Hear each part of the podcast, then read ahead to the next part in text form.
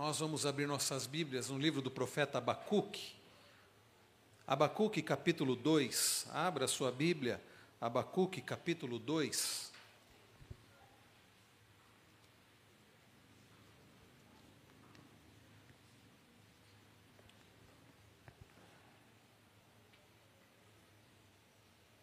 Abacuque capítulo 2, nós estamos, irmãos, nesta série de mensagens do livro do profeta Abacuque.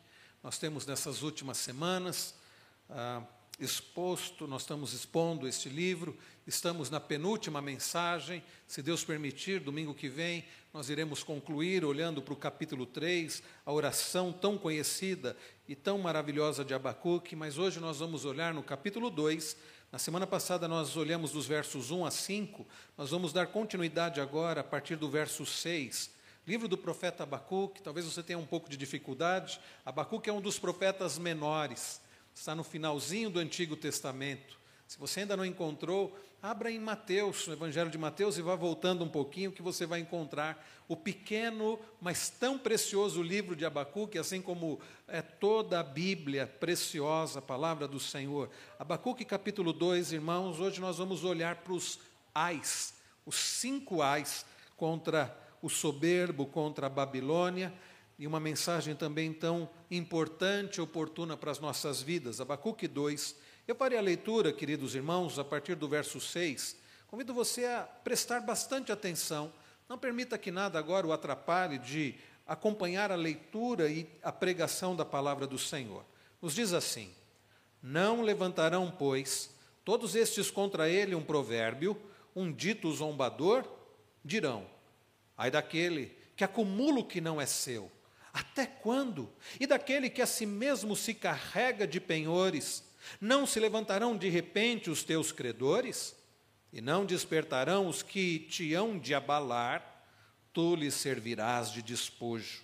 Visto como despojaste a muitas nações, todos os mais povos de, te despojarão a ti, pois causa do sangue, por causa do sangue dos homens e da violência contra a terra, contra a cidade e contra todos os seus moradores. Ai daquele que ajunta em sua casa bens mal adquiridos, para pôr em lugar alto o seu ninho, a fim de livrar-se das garras do mal. Vergonha maquinaste para tua casa, destruindo tu a muitos povos, pecaste contra tua alma porque a pedra clamará da parede e a trave lhe responderá do madeiramento. Ai daquele que edifica a cidade com sangue e a fundamenta com iniquidade. Não vem do Senhor dos exércitos que as nações labutem para o fogo e os povos se fatiguem em vão? Pois a terra se encherá do conhecimento da glória do Senhor, como as águas cobrem o mar. Ai daquele que dá de beber ao seu companheiro, misturando à bebida o seu furor, e que o embebeda para lhe contemplar as vergonhas. Serás farto de opróbrio em vez de honra. Bebe tu também, exibe a tua incircuncisão. Chegará a tua vez de tomares o cálice da mão direita do Senhor, e ignomínia cairá sobre a tua glória. Porque a violência contra o Líbano te cobrirá e a destruição que fizeste dos animais ferozes te assombrará, por causa do sangue dos homens e da violência contra a terra, contra a cidade, contra todos os seus moradores. Que aproveita o ídolo, visto que o seu artífice o esculpiu, e a imagem de fundição, mestra de mentiras, para que o artífice confie na obra, fazendo ídolos mudos? Ai daquele que diz à madeira: acorda e a pedra muda, desperta, pode o ídolo ensinar? Eis que está coberto de ouro e de prata, mas no seu interior não há fôlego nenhum. O Senhor, porém, está no seu santo templo, cale-se diante dele toda a terra. Que o nosso amado Senhor aplique agora aos nossos corações a sua bendita, preciosa, inerrante, suficiente e eficiente palavra. Amém. Irmãos queridos, sem dúvida nenhuma, uma das coisas mais revoltantes é a injustiça, não é verdade? Quando pessoas más, quando o, pessoas más ficam impunes. A impunidade dos maus é uma coisa revoltante. Pessoas que praticam iniquidades, pessoas que prejudicam a vida do outro, pessoas que prejudicam a nossa vida. E aí nós olhamos e parece que a pessoa continua em paz. Parece que nada lhe acontece. A justiça não as alcança e elas continuam impunes. Isso causa revolta, causa ira, um desejo de vingança, principalmente quando fazem o mal contra nós. A primeira reação que temos é de nos sentirmos injustiçados e querermos nos vingar. Afinal de contas, parece que o tempo vai passando e a pessoa continua ali bem, a pessoa continua ali impune. Isso causa revolta e nos leva a desejar a vingança. Ah, e isso também quer atrapalhar a nossa confiança em Deus e tirar a nossa paz. Muitos, nesta semana, ficaram, demonstraram a revolta diante do voto de uma das ministras do Supremo Tribunal Federal, que votou contra a prisão em segunda instância, não é verdade? E os irmãos que estão acompanhando essa votação do STF, eh, muitas pessoas estão revoltadas, porque na prática o que vai acontecer se é, isso for, for aprovado, né, que, uh, na verdade, se não for aprovado a prisão em segunda instância, o que vai acontecer é que muitas pessoas que hoje estão presas uh, se beneficiarão com isso. Por exemplo, antes de 2016, a prisão só podia acontecer após o final de todo o processo. Então a pessoa só podia, mesmo que ela fosse condenada em primeira instância, mesmo que ela fosse e recorresse e fosse condenada em segunda instância, ela poderia continuar, ela continuava ah, em liberdade até que o, o, o, processo se encerrasse. E sabe o que, que estava acontecendo?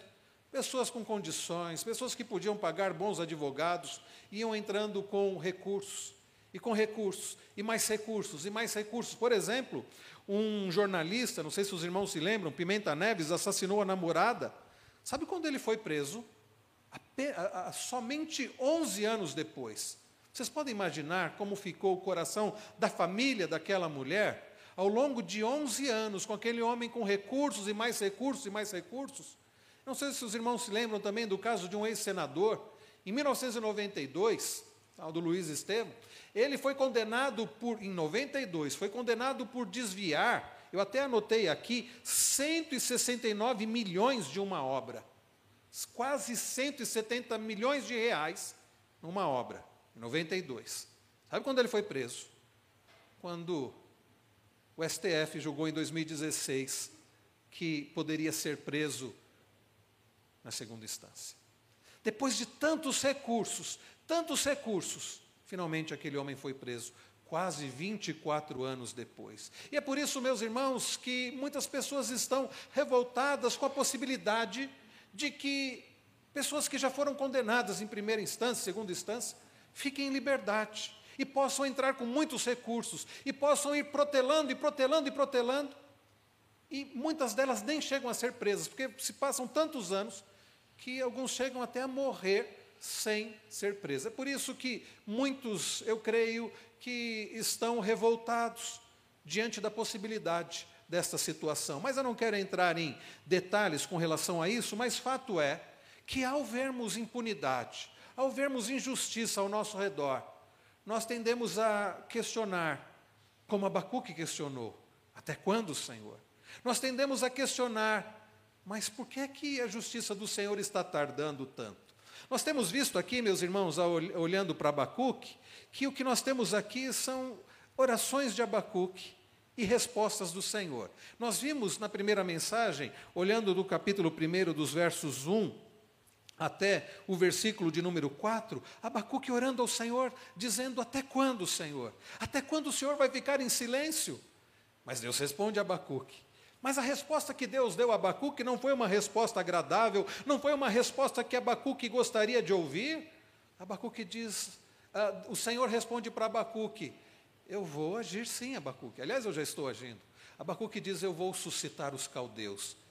E Deus diz quem são os caldeus. Um povo terrível, um povo que não tinha respeito por ninguém, nem pelo próprio Deus, um povo idólatra, um povo que respeitava somente a si mesmo, um povo que saqueava, que roubava, que fazia o mal para os outros povos. E Deus diz assim: Abacuque, é essa gente que eu vou usar para punir o meu povo, para disciplinar o meu povo.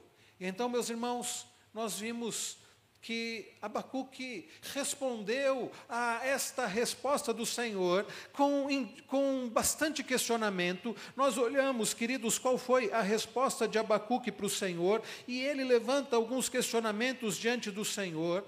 Nós vimos isso, e ele fica indignado porque ele não compreende o porquê que Deus haveria de usar aquele povo. A partir do verso 12 do capítulo de número 1, Abacuque diz: Senhor, o Senhor que é o Deus eterno, o Senhor que é um Deus santo, o Senhor que é um Deus fiel, rocha inabalável. Como pode o Senhor usar uma nação assim quanto o teu próprio povo?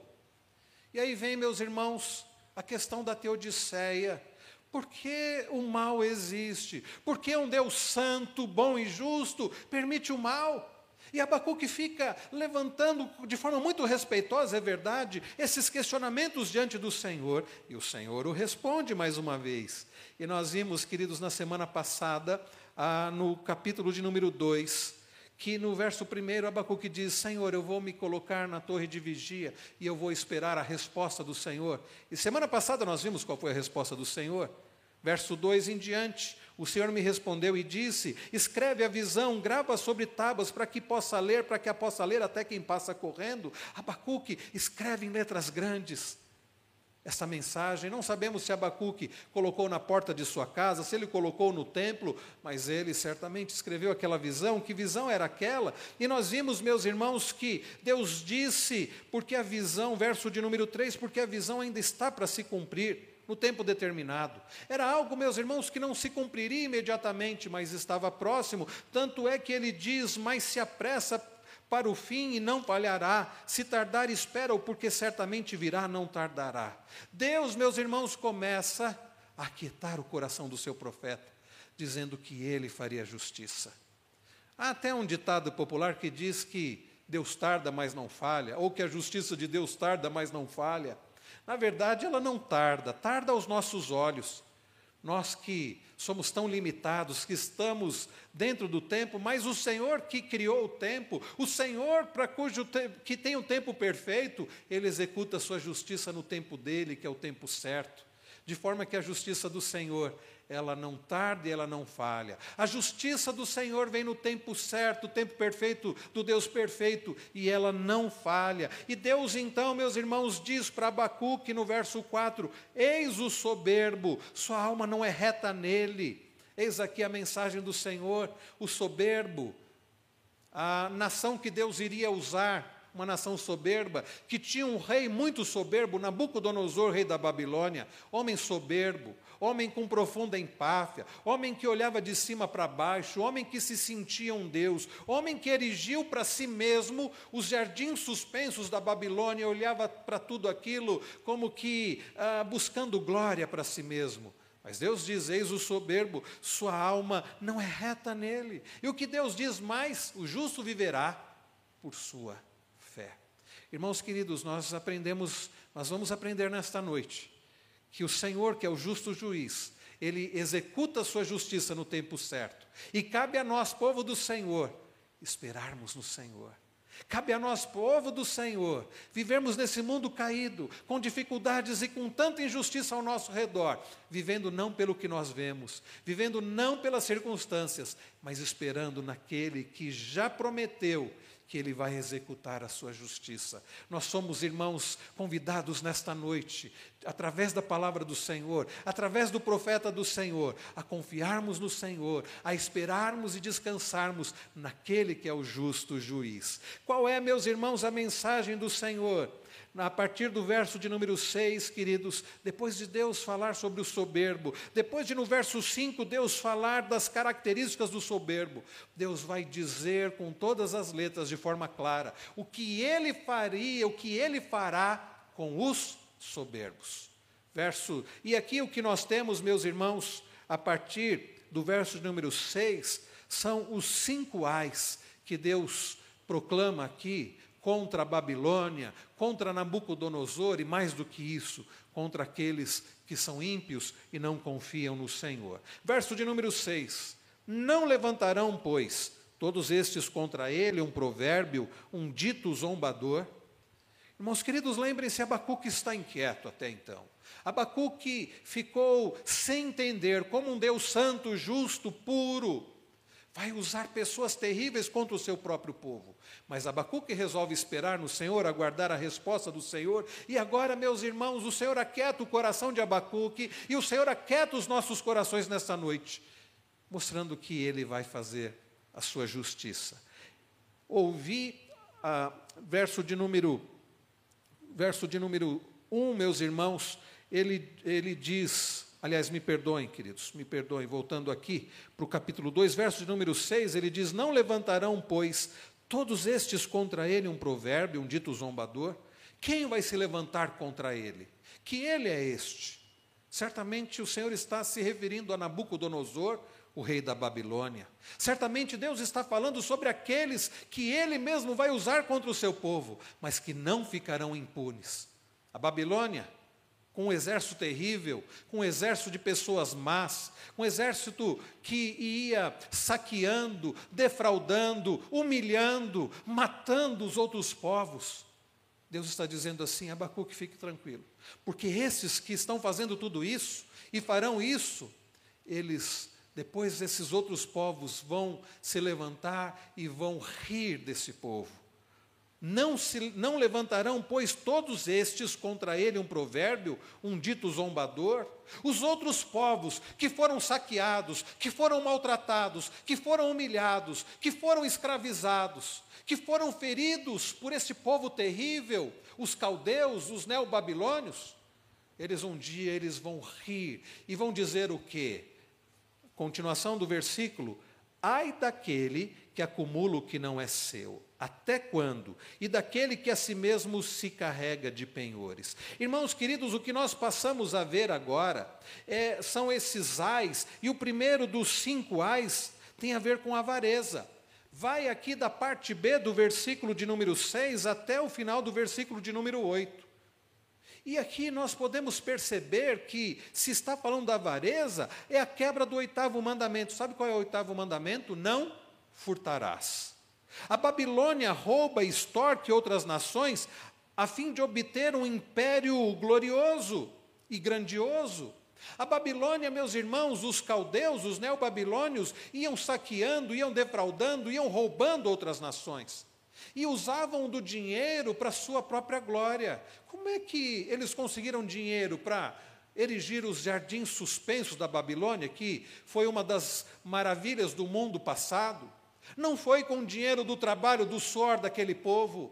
Não foi por causa do trabalho dos habitantes da Babilônia. Não foram os caldeus, pelo seu trabalho, que conseguiram todo aquele dinheiro, toda aquela prata, todo o ouro que eles tinham e que eles adornavam os seus ídolos.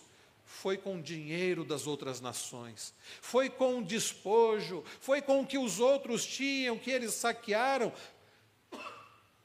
por isso, meus irmãos, ele diz: ai daquele que acumula o que não é seu, e daquele que a si mesmo se carrega de penhores, não se levantarão de repente os teus credores, e não se despertarão os que te hão de abalar, tu lhes servirá de despojo.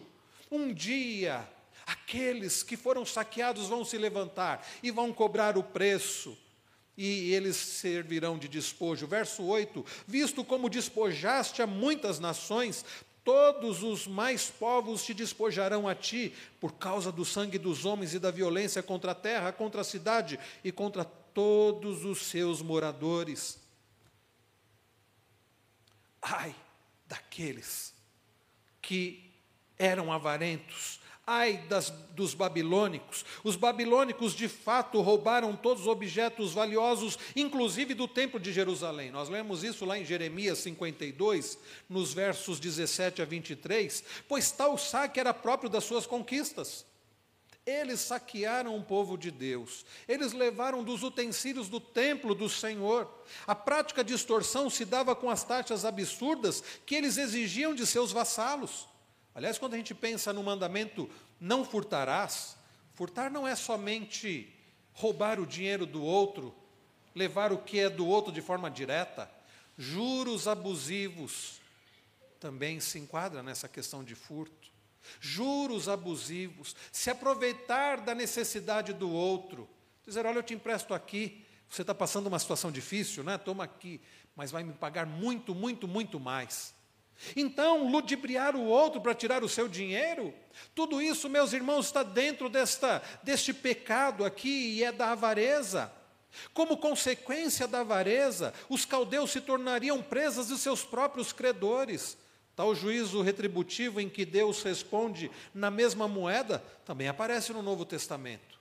Não nos enganemos, meus irmãos, isto continua hoje. Aliás, os dez mandamentos continuam como a lei moral do Senhor para nós hoje. Não furtarás. Cuidado. Ai daqueles que furtam, ainda que esse juízo seja ah, contra a Babilônia, lembremos-nos, essas palavras aqui não são ditas para os babilônicos. Essas palavras aqui são ditas para o povo de Deus, para trazer conforto para o povo de Deus no juízo do Deus justo. Aqueles que iriam adentrar em Jerusalém, porque isso aconteceu pouco tempo depois, alguns anos depois. Aqueles que iriam tirar do povo de Deus, aqueles que iriam tirar dos utensílios do templo do Senhor, um dia seriam também, eh, teriam a retribuição. Irmãos, não nos esqueçamos da lei da semeadura. Tudo que o homem semear, tudo que o homem plantar, ele irá colher. Não se esqueça da lei da semeadura. Então, meus irmãos, nós vemos aqui o primeiro ai, que é contra a avareza. Mas o segundo ai aqui é contra a injustiça. Acompanhem comigo a partir do verso 9. Eu lerei os versos 9 e 11. Peço que os irmãos leiam o versículo 10. Então vamos ler alternadamente. Ai daquele que ajunta em sua casa bens mal adquiridos, para pôr em lugar alto o seu ninho, a fim de livrar-se das garras do mal. Os irmãos podem ler o 10.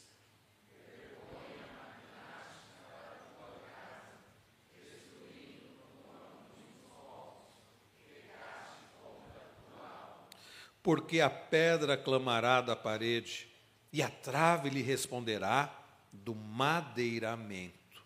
Aqui, meus irmãos, o ai do Senhor contra os babilônicos tem a ver com injustiça. Nos versos 9 a 11, nós vemos Deus uh, trazendo aqui juízo, falando do juízo que ele traria e, e contra os caldeus, como ele trouxe, por causa da injustiça. A injustiça é a quebra do décimo mandamento: não cobiçarás a casa do teu próximo. Então, queridos, o segundo oráculo de maldição desenvolve o tema do primeiro, que já menciona um ganho injusto. Lá no verso, aqui no verso 9, ele fala aqui de bens mal adquiridos, através da opressão aos mais fracos, a fim de criar um império glorioso. Eles estavam, meus irmãos, tirando dos mais fracos para se beneficiarem para criarem um império glorioso, como de fato por um tempo foi o império babilônico, os caldeus. E o reverendo Hernandes Dias Lopes faz o seguinte comentário no seu livro: o desonesto peca contra Deus violando sua lei, peca contra o próximo violando seus direitos e peca contra a sua própria alma, deixando-se corromper pela ganância. Então, meus irmãos, eles buscaram se tornar invulneráveis ao, ao ataque, como uma águia que destrói o seu ninho num local elevado, num local inacessível. E eu creio que o reverendo Hernandes Dias Lopes foi muito ah, muito feliz neste comentário. O desonesto peca contra Deus, por quê? Ele viola a sua lei. Peca contra o próximo, porque ele viola os seus direitos e peca contra si mesmo, contra a sua alma, porque ele se deixa corromper pela ganância. Cuidado com a injustiça. Quantos têm praticado injustiça? E não precisamos ter dúvidas de que, assim como Deus tratou com os caldeus, contra o grande império da Babilônia, ele tratará com todos os injustos. Deus não lhes deixará impunes. A casa que construíram com riquezas alheias clamará contra eles, diz o verso 11. Seu império ruirá, o pecado deles os achará. Ah, irmãos, não há exército ou dinheiro no mundo que possa providenciar segurança plena. E o povo de Deus, Judá, deveria aprender isso, já que em tempos passados buscou o auxílio de outras nações. E nós, meus irmãos, temos que aprender isso hoje. Nós precisamos adquirir bens com justiça, com honestidade. Nós precisamos, meus irmãos, viver na dependência do Senhor, não praticando a injustiça. Então, o primeiro ai tem a ver com avareza, o segundo ai tem a ver com injustiça, o terceiro ai nos versos 12 a 14, tem a ver com violência. Vamos ler também, meus irmãos, versos 12 a 14. Eu quero convidar os irmãos para lermos juntos, versículos 12 a 14, leiamos. Ai daquele que edifica a cidade com sangue e a fundamenta com iniquidade. Não vem do Senhor dos exércitos que as nações labutem para o fogo e os povos se fatiguem em vão pois a terra se encherá do conhecimento da glória do Senhor, como as águas cobrem o mar. Aqui, meus irmãos, o ai contra a violência, quebra do sexto mandamento. O sexto mandamento diz: não matarás. O Império Babilônico, os caldeus, os neobabilônicos, eles eram violentos, e eles matavam. A edificação daquele império foi resultante de derramamento de sangue. Eles adquiriram muitas riquezas ao custo de vidas. Quantas pessoas, homens, mulheres, crianças foram mortas? A violência tão lamentada por Abacuque no início do seu livro não seria simplesmente multiplicada com as conquistas dos caldeus, mas resolvida com um castigo sobre a Babilônia. Aquele que Deus estava suscitando, aquele que Deus estaria usando contra o seu próprio povo, para corrigir o seu povo, aqueles que estavam fazendo mal para muitos outros povos, seria tratado por Deus como de fato isso aconteceu e eles foram foram tratados quando Deus levanta o império medo-persa e destrói com aquele império dos caldeus, dos neobabilônicos. Irmãos queridos, todas as glórias da civilização babilônica, simbolizadas pelos jardins suspensos, seriam substituídas um dia pela glória do Senhor que encheria a terra. E não podemos deixar de, de, de crer que os esforços dos seus servos levavam a nada, pois se o Senhor não edifica a casa, não guarda a cidade, em vão trabalham aqueles que edificam. É o que diz o salmista no Salmo 127, verso 1. A história, meus irmãos, testifica que a glória da Babilônia cessou definitivamente. Para sabermos sobre a Babilônia, temos de ir hoje, sabe onde? A um museu. Se você quiser saber sobre a Babilônia, você precisa ir a um museu, porque tudo isso que Deus está dizendo aqui aconteceu. Aqueles homens violentos que derramaram sangue, tiveram seu sangue derramado pela ação do justo juiz. Ai daqueles que são violentos. O quarto ai vai dos versos 15 a 17, tem a ver com a sedução, que é a quebra do nono mandamento, não dirás falso testemunho contra o teu próximo. Acompanhem comigo aqui, meus irmãos, a partir do verso 15 a 17, eu lerei e peço que os irmãos acompanhem com atenção. Ai daquele que dá de beber ao seu companheiro, misturando a bebida ao seu furor, e que o embebeda para lhe contemplar as vergonhas. Será farto de opróbrio em vez de honra. Bebe tu também e exibe a tua incircuncisão. Chegará a tua vez de tomares o cálice da mão direita do Senhor a ignomínia cairá sobre a tua glória, porque a violência contra o Líbano te cobrirá, e a destruição que fizeste dos animais ferozes te assombrará, por causa do sangue dos homens e da violência contra a terra, contra a cidade e contra todos os seus moradores. A Babilônia tinha, a Babilônia tinha sequer algum respeito pela reputação e pela honra das outras nações. Eles não apenas eram violentos, eles eram inescrupulosos, eles não respeitavam nem homens, nem mulheres, nem crianças, nem idosos. Eles faziam mal a todos. E sua sedução é comparada à bebedeira.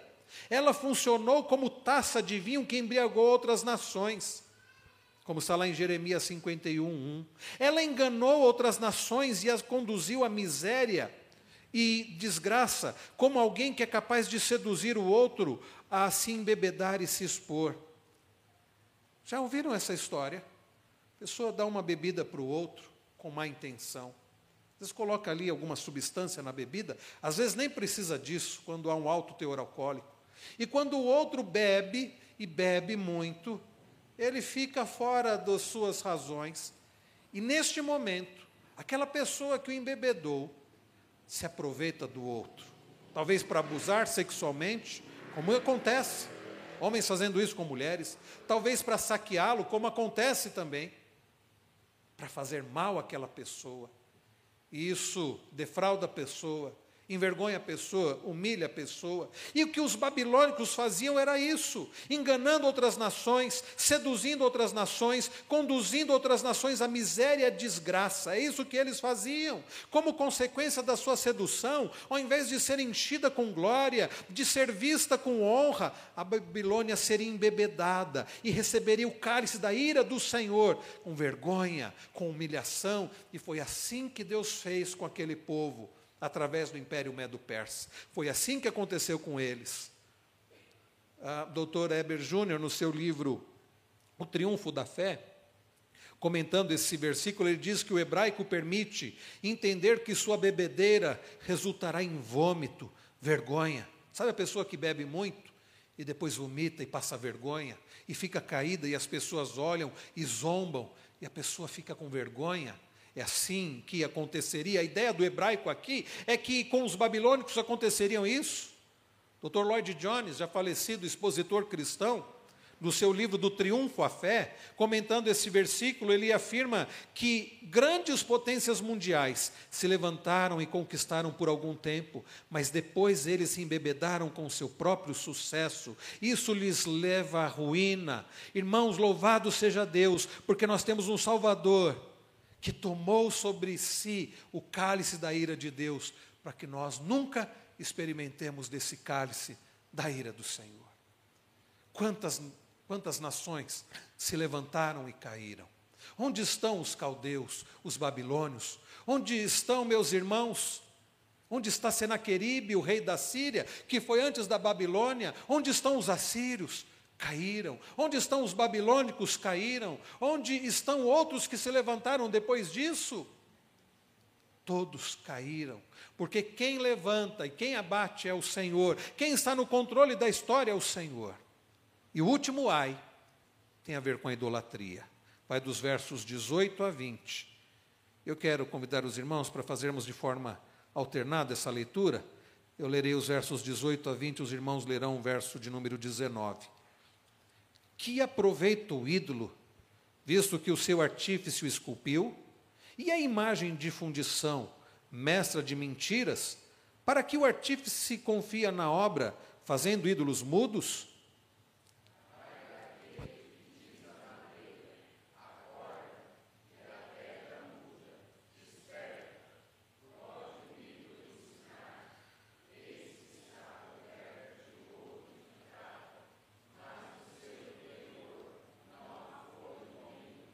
O Senhor, porém, está no seu santo templo, cale-se diante dele toda a terra. Aqui, meus irmãos, neste último ai, no quinto ai, há uma palavra contra os caldeus, os babilônicos, por causa da idolatria, e a quebra do primeiro mandamento: não terás outros deuses diante de mim.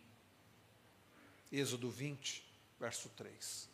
Nós não podemos, irmãos, ter outros deuses diante daquele que é o único e verdadeiro Deus, diante daquele que é o Criador e o sustentador de todas as coisas. Então, nesses versículos 18 a 20, Deus mostra a tolice e a cegueira da idolatria. De fato, meus irmãos, é algo absurdo alguém fazer para si uma imagem, seja ela de gesso, seja ela de madeira, seja de pedra, seja de que forma ela for esculpida e de que material for esculpido.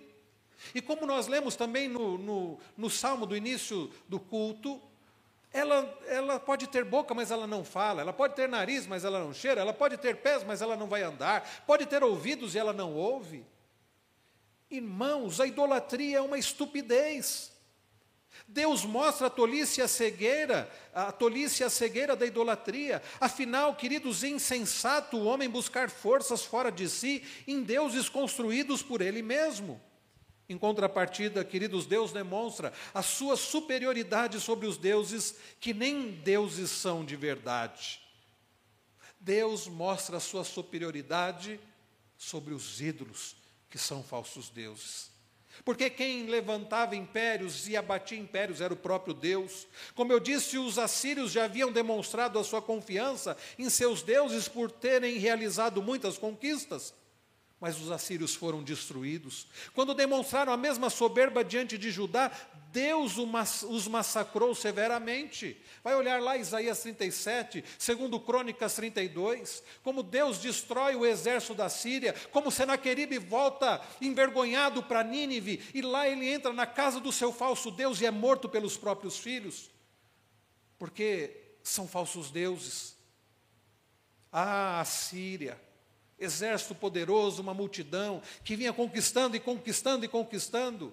E aí manda um recado para Ezequias, rei de Judá, dizendo assim: Olha, o que vocês pensam que vocês são? Vocês acham que vocês vão resistir a nós? Nós já temos conquistado muitos povos, vocês não são nada. Tantas outras nações nós conquistamos. Quem é Judá? O que é Jerusalém? Quem é Ezequias? Quem é o Deus de vocês? Esse foi o recado dos assírios.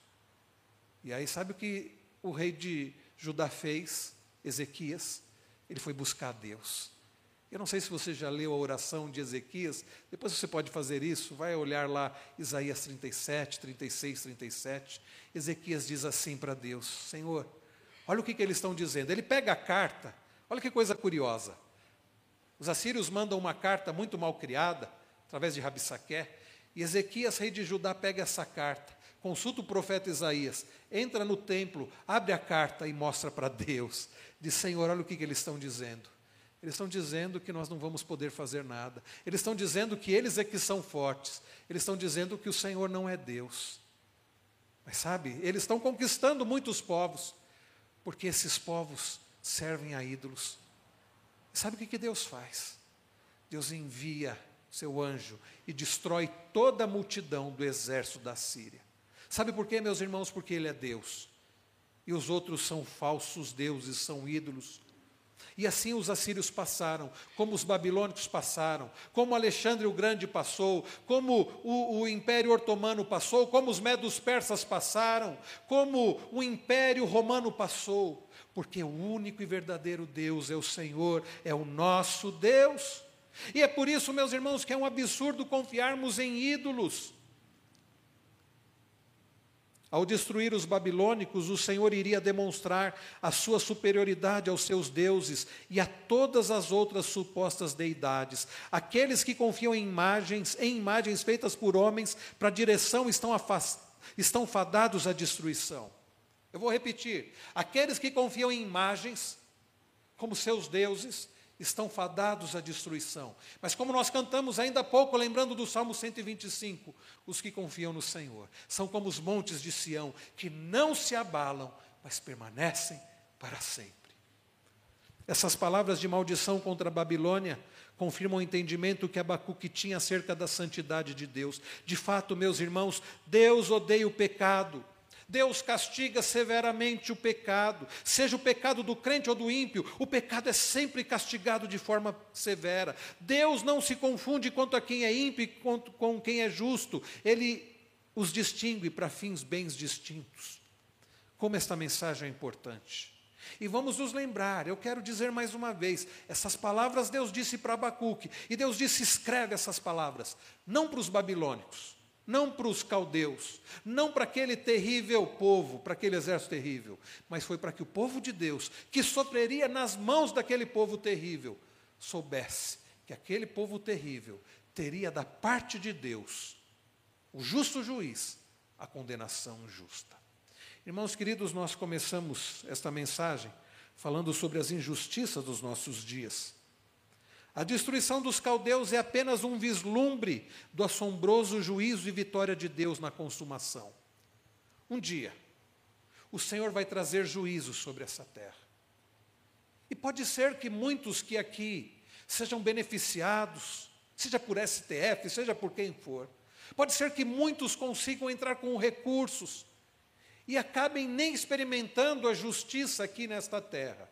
Mas um dia, queridos irmãos, Deus trará diante do seu tribunal todas as, todas as pessoas, e todos darão conta de si, e todos serão julgados segundo as suas obras. Irmãos queridos, quando nós lemos aqui no verso de número 20, o Senhor, porém, está no seu santo templo, cale-se diante dele toda a terra. É preciso lembrar que isso ainda vai acontecer. Toda a terra se calará um dia diante do Senhor. Ele está no seu santo templo. O templo do Senhor, lá em Jerusalém, foi saqueado pelos babilônios.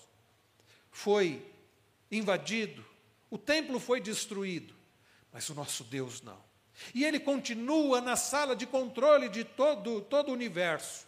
E ele dirige todas as coisas para a sua glória e para o bem do seu povo. E um dia, como eu já disse, ele vai executar o seu juízo. Nós não precisamos nos preocupar com isso, nós não precisamos ficar inquietos diante disso. É bom, queridos, que nós vejamos o cumprimento dessa profecia de Abacuque em três estágios. O primeiro deles é a destruição da Babilônia e consequente retorno dos judeus à sua terra. Sim, meus irmãos, o que Deus disse aconteceu. Ele suscitou os caldeus. Babilônia, o grande império da época, levou o povo de Deus cativo. A Babilônia fez e humilhou muitos povos, mas Deus destruiu a Babilônia. E depois, meus irmãos, de 70 anos do cativeiro, o povo de Deus voltou para sua terra. O segundo aconteceu na primeira vinda do Salvador, o segundo estágio. Jesus contou várias parábolas acerca do reino, enfatizando diferentes aspectos desse reino. Um dos comentaristas que eu li diz que a parábola do grão de mostarda demonstra o seu caráter pequenino, praticamente invisível no presente momento, mas aponta para um grandioso florescimento futuro. Ah, meus irmãos, isto se dá por conta do seu poder de influência, poder esse composto de justos, mas haverá o dia em que os justos, e não só de justos, né, mas, do, uh, mas do poderoso Deus, mas haverá um dia que os justos serão separados dos injustos, como mostra a parábola do joio e a da rede. Com todas essas histórias, Jesus confirma a instauração do reino já na sua primeira vinda. Deixa eu dizer uma coisa para você: o reino de Deus já foi instalado com a primeira vinda de Cristo. Foi a partir do Pentecostes, quando Cristo enviou o Espírito, que o Evangelho se torna gradativamente proclamado até os confins da terra. Mas, meus irmãos, há um terceiro estágio aqui. Só quando o problema do mal for plenamente resolvido é que a glória do Senhor será conhecida em toda a terra. O Senhor um dia voltará. O Senhor buscará a sua igreja. E Deus fará justiça. Então eu e você podemos descansar na justiça do Senhor. Eu quero terminar, meus irmãos, trazendo algumas breves aplicações para as nossas vidas. Primeira delas, nós temos que aprender a viver pela fé, a viver pela dependência nas promessas de Deus. Lá em Hebreus 11, verso 1, nós lemos que a fé é a certeza das coisas que se esperam, a convicção de fatos que se não veem. Pare de viver baseado nas circunstâncias. Pare de viver baseado no que você vê. E como nós aprendemos na semana passada, vamos olhar para o Senhor. Vamos olhar para as promessas do Senhor. Sabe o que ele prometeu? Que Ele vai consumar a nossa salvação. Sabe o que Ele prometeu? Que Ele vai fazer novas todas as coisas. Sabe o que Ele prometeu? Apocalipse 21. Que um dia o Senhor vai fazer novas todas as coisas. E não haverá lágrima, e não haverá dor, e não haverá choro, e não haverá luto, porque as primeiras coisas terão passado. E o Senhor vai enxugar dos nossos olhos toda lágrima. Pare de viver baseado no que você está vendo. Pare de viver dependendo das circunstâncias, e viva baseado nas promessas daquele que é único e verdadeiro, aquele que prometeu e que ele vai cumprir. Sabe o que ele prometeu mais? Ele prometeu, meus irmãos, que um dia nós habitaremos com ele para todo sempre. Nós, meus queridos, nós não podemos viver achando que aqui é a nossa pátria, que aqui é, que este mundo é a nossa pátria. Pare de viver baseado nas situações o cristianismo é todo em cima disso, é todo escatológico. Escatologia tem a ver com o estudo das últimas coisas, o escatom, né, do grego, tem a ver com aquilo que é último, aquilo que ainda vai acontecer. Ele aponta para o futuro. Vamos viver baseados no que o Senhor já prometeu. A nossa esperança não é aqui, a nossa pátria não é aqui, o nosso descanso perfeito não está aqui, a nossa salvação começa aqui, mas ainda não está consumada, mas o Senhor vai consumar, e um dia nós seremos transformados e glorificados. Precisamos andar por fé e não por vista, andar por, por fé e não por sentimento. Pare de viver baseado em sentimentos. Creia no Senhor, andar por fé e não pelo noticiário acerca do Brasil e do mundo. É assim, queridos, que nós aquietamos o nosso coração. Nós temos que descansar no fato de que Deus é o justo juiz, como os irmãos devem ter lido na mensagem pastoral. Ele é o justo juiz, é Ele que vai trazer juízo.